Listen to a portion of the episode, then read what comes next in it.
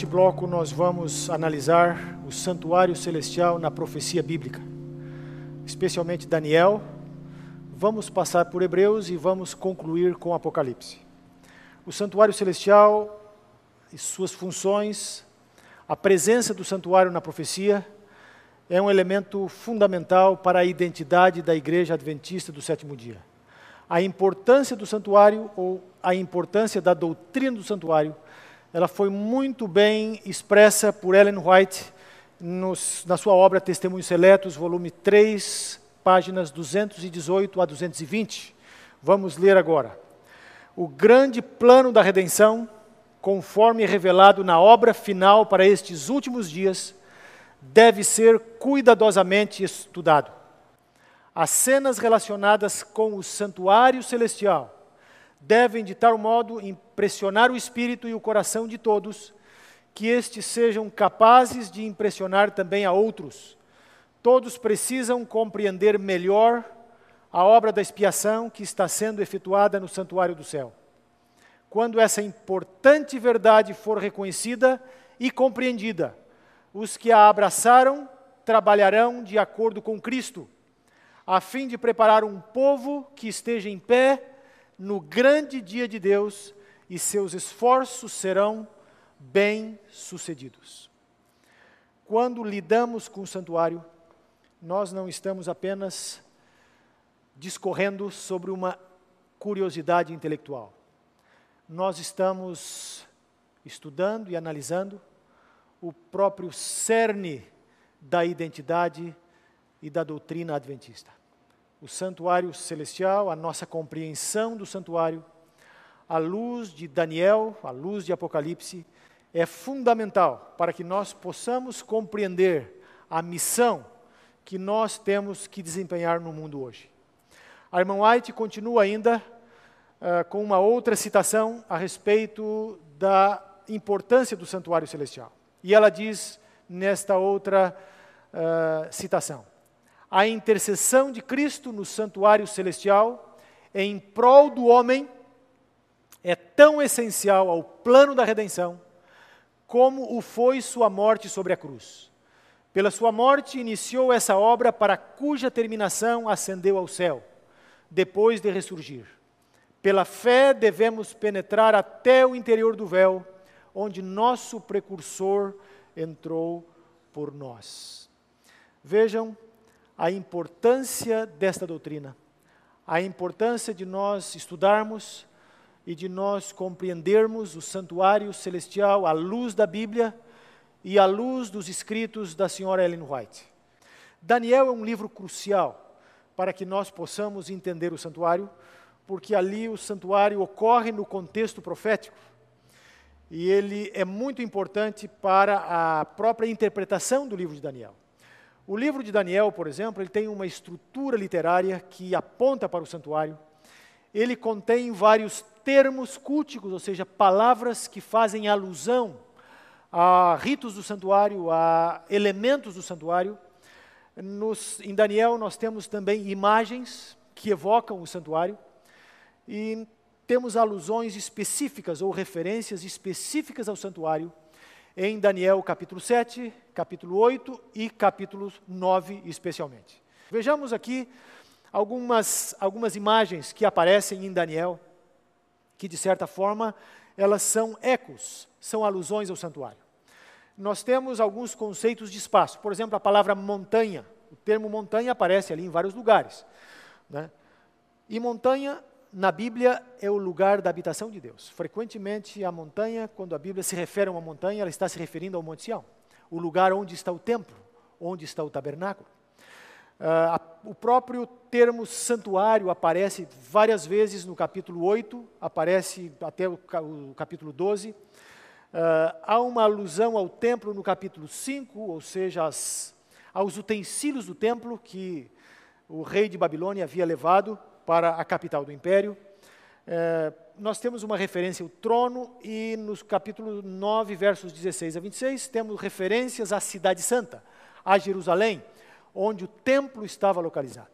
Assim, com várias imagens, com vários termos, o livro de Daniel está evocando o livro de Daniel está dando pistas ao leitor de que ele é um livro preocupado com o templo, preocupado com o santuário. Nós vamos examinar agora alusões ao santuário em Daniel capítulo 7. Daniel 7 é aquele texto das, da profecia dos quatro animais. É bastante conhecido de algumas pessoas. E Daniel 7 tem uma estrutura muito interessante, porque ele vai se alternando entre cenas na terra e cenas no céu. Os versos 2 a 8 é uma cena na terra, versos 9 a 10, uma cena no céu. Novamente, versos 11 a 12, o cenário volta para a terra. Versos 13 a 14, temos uma cena no céu. Versos 15 a 22, volta para a terra. E o texto termina com os versos 23 a 27, com uma cena no céu. Notem que as cenas na terra são escritas em prosa e as cenas no céu são em poesia. E, particularmente, a cena dos versos 13 a 14 de Daniel 7 é uma cena de santuário. Nós vamos ler esta passagem aqui, Daniel 7, 13 a 14. Aqui o profeta escreveu: Eu estava olhando nas minhas visões da noite, e eis que vinha com as nuvens do céu um como filho do homem, e dirigiu-se ao ancião de dias, e o fizeram chegar até ele. Foi-lhe dado domínio e glória e o reino para que os povos, nações e homens de todas as línguas o servissem. O seu domínio é domínio eterno que não passará, e o seu reino jamais será destruído. Esta é uma cena celestial, é uma cena de juízo no céu. O ancião de dias, os tronos e tudo aquilo que ocorre ali no contexto em que o filho do homem se aproxima para receber o, o reino, é uma cena de santuário celestial. Então, um elemento fundamental na profecia de Daniel 7 é esta cena de santuário que nós encontramos aqui. E quando nós nos movemos para o próximo capítulo, capítulo 8, novamente o santuário agora aparece. Mas um detalhe que nós precisamos ter em mente: a cena de Daniel 7, versículos 13 a 14 é uma cena celestial. Mantenham isto em mente. Agora vamos para o capítulo 8. E novamente no capítulo 8 nós vamos encontrar aqui várias imagens culticas no capítulo 8. Capítulo 8 é a visão do carneiro e do bode, uma visão uh, da história humana a partir do Império Persa, mas esta visão, ela culmina numa cena de santuário. Nós temos na visão algumas, alguns símbolos algumas imagens que evocam o santuário. Vejam ali os quatro chifres dos animais. Quando se fala em quatro chifres no contexto bíblico, o que, que nos vem à mente? Os quatro chifres do altar. Né? O altar de holocaustos tinha quatro chifres. O carneiro e o bode, que animais eram estes? Eram animais que eram oferecidos no santuário. E notem que somente num tipo de sacrifício ou num dia do ano, carneiros e bodes eram oferecidos juntos. Ou havia bode e havia carneiro juntos. Era justamente no dia da expiação. E finalmente nós temos ali dois seres divinos no final da visão do capítulo 8 que vão explicar a visão para Daniel. E esses dois seres divinos, um falando para o outro, até quando a visão? E aí o outro responde: até duas mil e trezentas tardes e manhãs, e o santuário será purificado. Esses dois seres divinos, um falando para o outro, evoca que imagem do santuário? Os dois querubins no lugar santíssimo, um de frente para o outro, olhando para a arca. Então nós temos no, em Daniel capítulo 8 vários na simbologia utilizada pela profecia, várias pistas, vários indícios de que a visão tem como centro ou como uma preocupação importante o santuário. Nós vamos avançar um pouquinho mais agora e ler os versículos 8 a 14 e considerar a relevância da linguagem do santuário nesta profecia. Verso, do verso 8 em diante, nós lemos: O bode se engrandeceu sobremaneira, e na sua força quebrou-se-lhe o grande chifre, e em seu lugar saíram quatro chifres notáveis para os quatro ventos do céu. De uma deles saiu um chifre pequeno que se tornou muito forte para o sul, para o oriente e para a terra gloriosa. Cresceu até atingir o exército dos céus a alguns do exército e das estrelas lançou por terra e os pisou. Sim, engrandeceu-se até ao príncipe do exército, dele tirou o contínuo e o lugar do seu santuário foi deitado abaixo. O exército lhe foi entregue com o contínuo por causa das transgressões e deitou por terra a verdade, e o que fez prosperou. Depois ouvi um santo que falava, e disse outro santo aquele que falava: Até quando durará a visão do contínuo e da transgressão assoladora? Visão na qual é entregue o santuário e o exército a fim de serem pisados? E ele me disse: Até duas mil e trezentas tardes e manhãs, e o santuário será purificado. Notem aqui as muitos muitas palavras, os vários termos relacionados com o santuário. Ali as palavras estão em negrito, por exemplo, a palavra exército, exército dos céus. a profecia está falando de que no final dos tempos surgiria uma ponta pequena, um poder que ia crescer a tal ponto de atingir o exército dos céus e lançar alguns do exército e das estrelas por terra. A palavra exército ela também é usada nos textos do Pentateuco para se referir a um grupo de pessoas que cuidava do santuário. É um termo relacionado com o santuário. Depois o texto fala também da palavra príncipe. A palavra príncipe, ela é também um termo relacionado com o santuário. Nós temos algumas referências aqui. A palavra príncipe, ela pode se referir também ao sumo sacerdote. É uma referência ao sacerdote. O termo contínuo é um termo que se refere a um ministério contínuo que era realizado no santuário. O verso 11, então, ele é ainda mais explícito. O verso 11 diz que, em função da atividade desta ponta pequena, deste poder que ia atacar o santuário e o povo de Deus, o contínuo, ou seja, o santuário, o fundamento do santuário seria lançado abaixo por causa das transgressões, e nos versos 13 e 14, nós lemos aqui que o santuário seria agora purificado. Novamente, um outro termo relacionado com o santuário e agora de forma explícita. Nós temos neste segmento da profecia uma série de termos, de imagens, de palavras que evocam o santuário.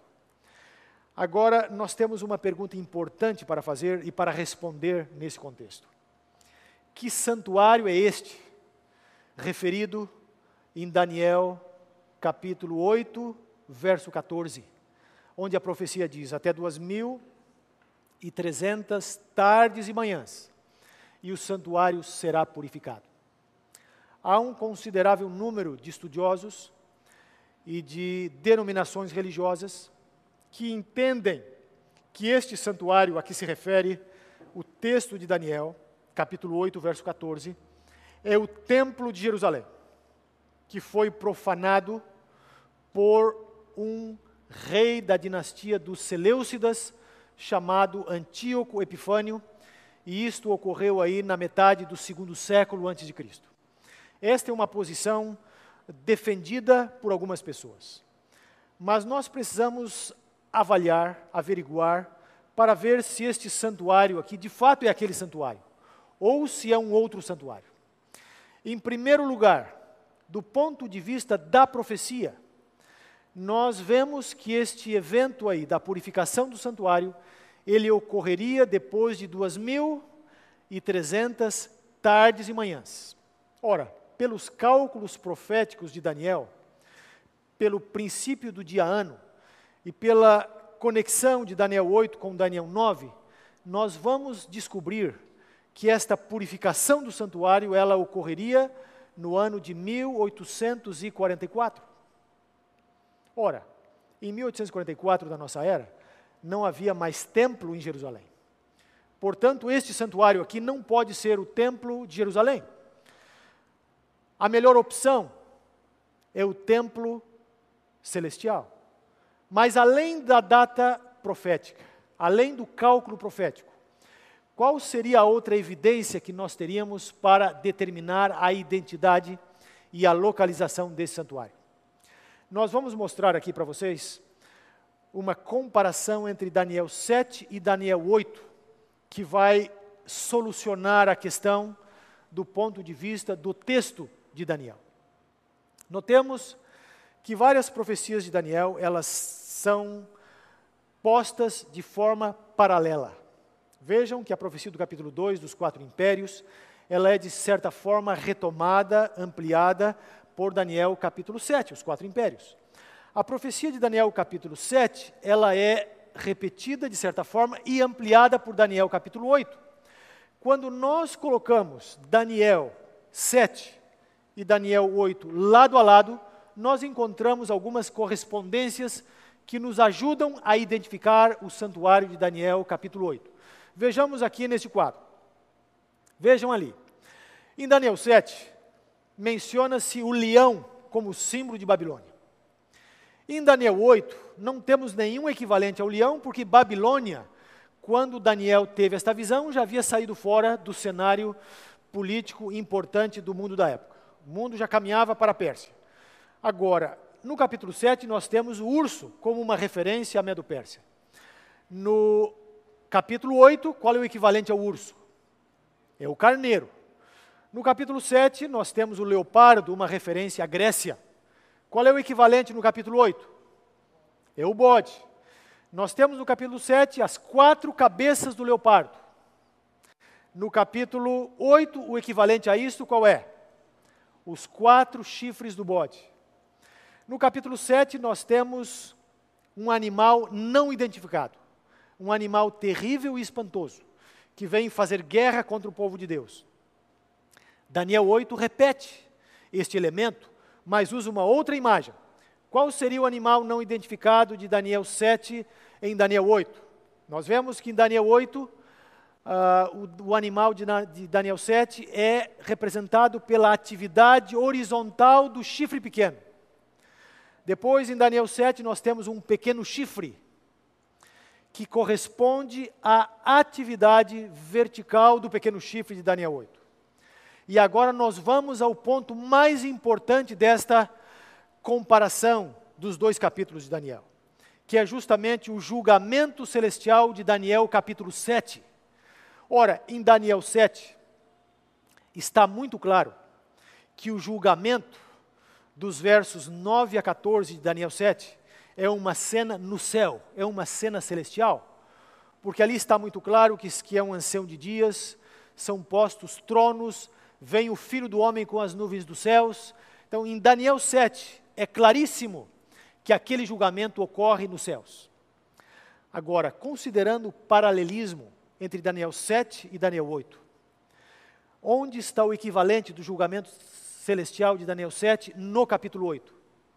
Quando nós colocamos os dois capítulos lado a lado, nós vamos descobrir que o julgamento celestial em Daniel 7 corresponde a purificação do santuário em Daniel capítulo 8. Portanto, se Daniel 7 apresenta um santuário no céu, Daniel 8, por força do paralelismo, por força da correspondência, também apresenta um santuário celestial. E por esta comparação entre Daniel 7 e Daniel 8, nós podemos concluir com base no texto bíblico de que o santuário a ser purificado em Daniel capítulo 8, verso 14, é o santuário celestial. Não há outra solução mais plausível a não ser considerarmos Daniel 8,14 como uma referência ao santuário celestial. E o livro, o capítulo 9 de Daniel, ele então nos ajuda a entender o ponto de partida para a profecia de Daniel, capítulo 8, verso 14. ou seja, até 2.300 tardes e manhãs e o santuário será purificado, diz Daniel 8,14. A pergunta que nós fazemos é: mas quando começam estas 2.300 tardes e manhãs? Daniel capítulo 9, versos 24 a 27, vão nos dar o ponto de partida da profecia. Porque Daniel capítulo 9, versos 24 em diante, fala da profecia das 70 semanas. E o texto diz que 70 semanas seriam cortadas. E elas começariam desde a saída da ordem para restaurar Jerusalém. Ora, se as 70 semanas são cortadas, elas precisam ser cortadas de um segmento maior. E este segmento maior, o contexto indica, é justamente a profecia do capítulo anterior, a profecia das 2.300 tardes e manhãs. Como nós sabemos por Daniel 9, o começo, o ponto de partida das 70 semanas, nós também podemos saber o ponto de partida das 2.300 tardes de manhã, porque ambas têm o mesmo, uh, a mesma data, o mesmo ponto de partida, que é a saída da ordem para reconstruir, para restaurar Jerusalém. E esta saída da ordem, pela história, nós descobrimos que é o ano 457 a.C., com o decreto do rei Artaxerxes, contando 2.300 tardes e manhãs ou 2.300 dias proféticos, que são 2.300 anos, a partir de 457, nós chegamos ao ano de 1844 para a purificação do santuário celestial, de acordo com a profecia de Daniel 8 e 14. E nós aqui podemos considerar um aspecto muito importante. Até 1844, Cristo desempenhou aquela função que correspondia no santuário terrestre ao ministério diário, ao ministério de intercessão. A partir de 1844, Cristo passa a exercer uma função de ministério anual, o dia da expiação, o dia da purificação do santuário, que começou em 1844 e ele continua hoje e vai chegar um momento em que ele vai, evidentemente, chegar ao fim. E quando terminar o juízo investigativo, o nosso sumo sacerdote Jesus Cristo vai sair do santuário e os últimos eventos então vão se precipitar sobre a terra. A profecia de Daniel, tanto Daniel 7 quanto Daniel 8 e também Daniel 9, ela nos dá, nos dá então este vislumbre do santuário celestial. Esta importância do santuário como o lugar onde Cristo ministra em nosso favor. E onde ele começou um ministério especial em 1844. Algumas pessoas questionam a validade, a relevância a pertinência de um juízo investigativo.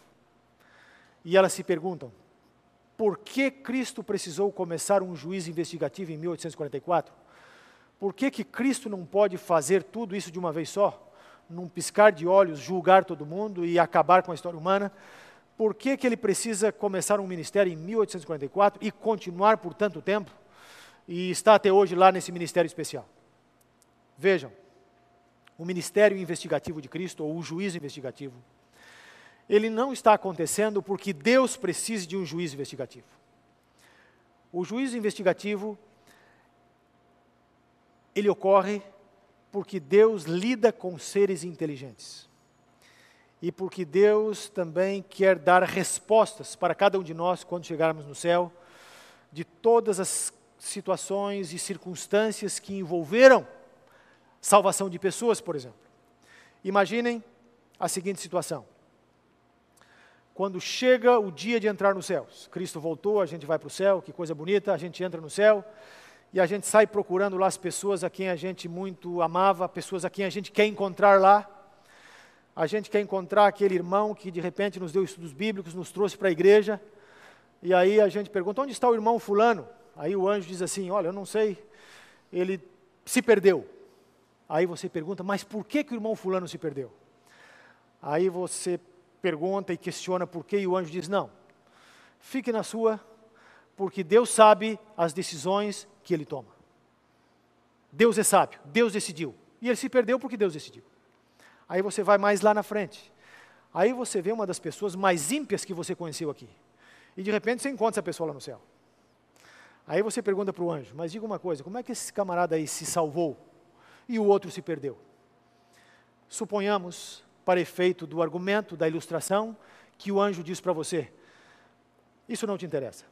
Deus sabe o que faz. Deus decidiu e está decidido. Depois de mais duas ou três perguntas, talvez você comece a se perguntar se de fato você está no céu.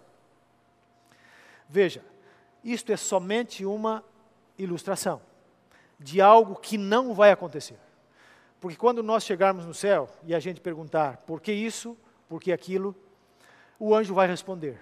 E ele vai dizer: houve um juízo investigativo.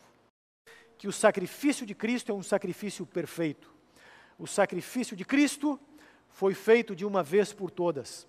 Os sacrifícios do templo israelita precisavam ser repetidos.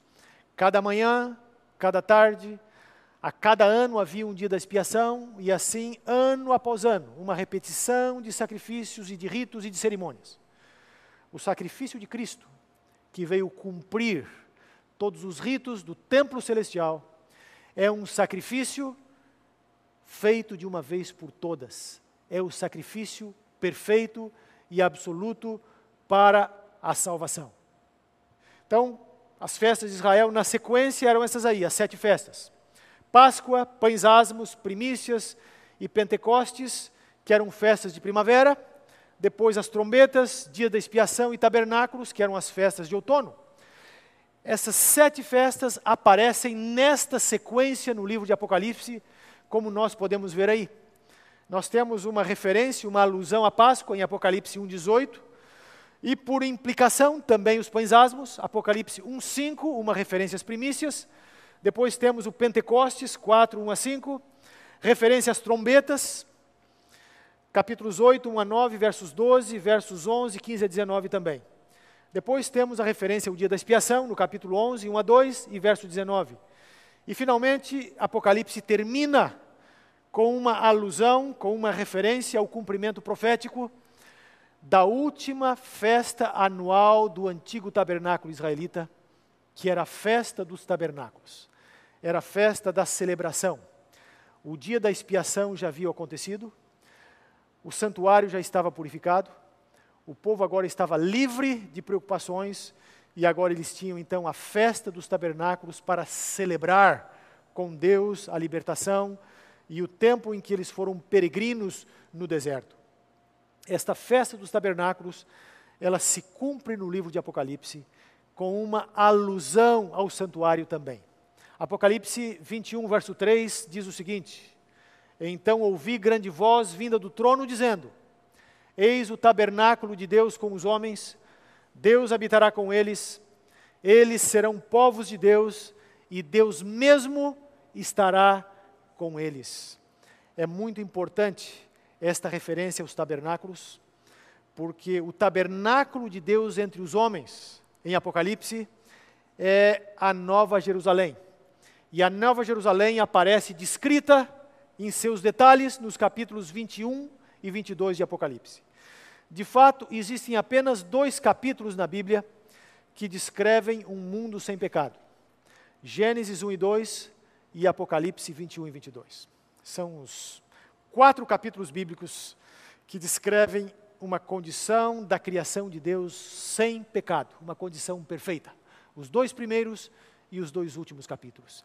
E nos capítulos 21 e 22, João então descreve a nova Jerusalém. Ele anuncia a cidade nos capítulos, no capítulo 21, versos 1 a 8. Depois ele apresenta os detalhes da cidade nos capítulos 21, 9 a 27. E nos capítulo, no capítulo 22, versos 1 a 5, João então tem uma visão, tem uma percepção agora dos aspectos mais importantes da cidade, da praça da cidade do rio da vida, da árvore da vida e especialmente do trono de Deus e do Cordeiro. Há alguns detalhes muito importantes em relação à cidade.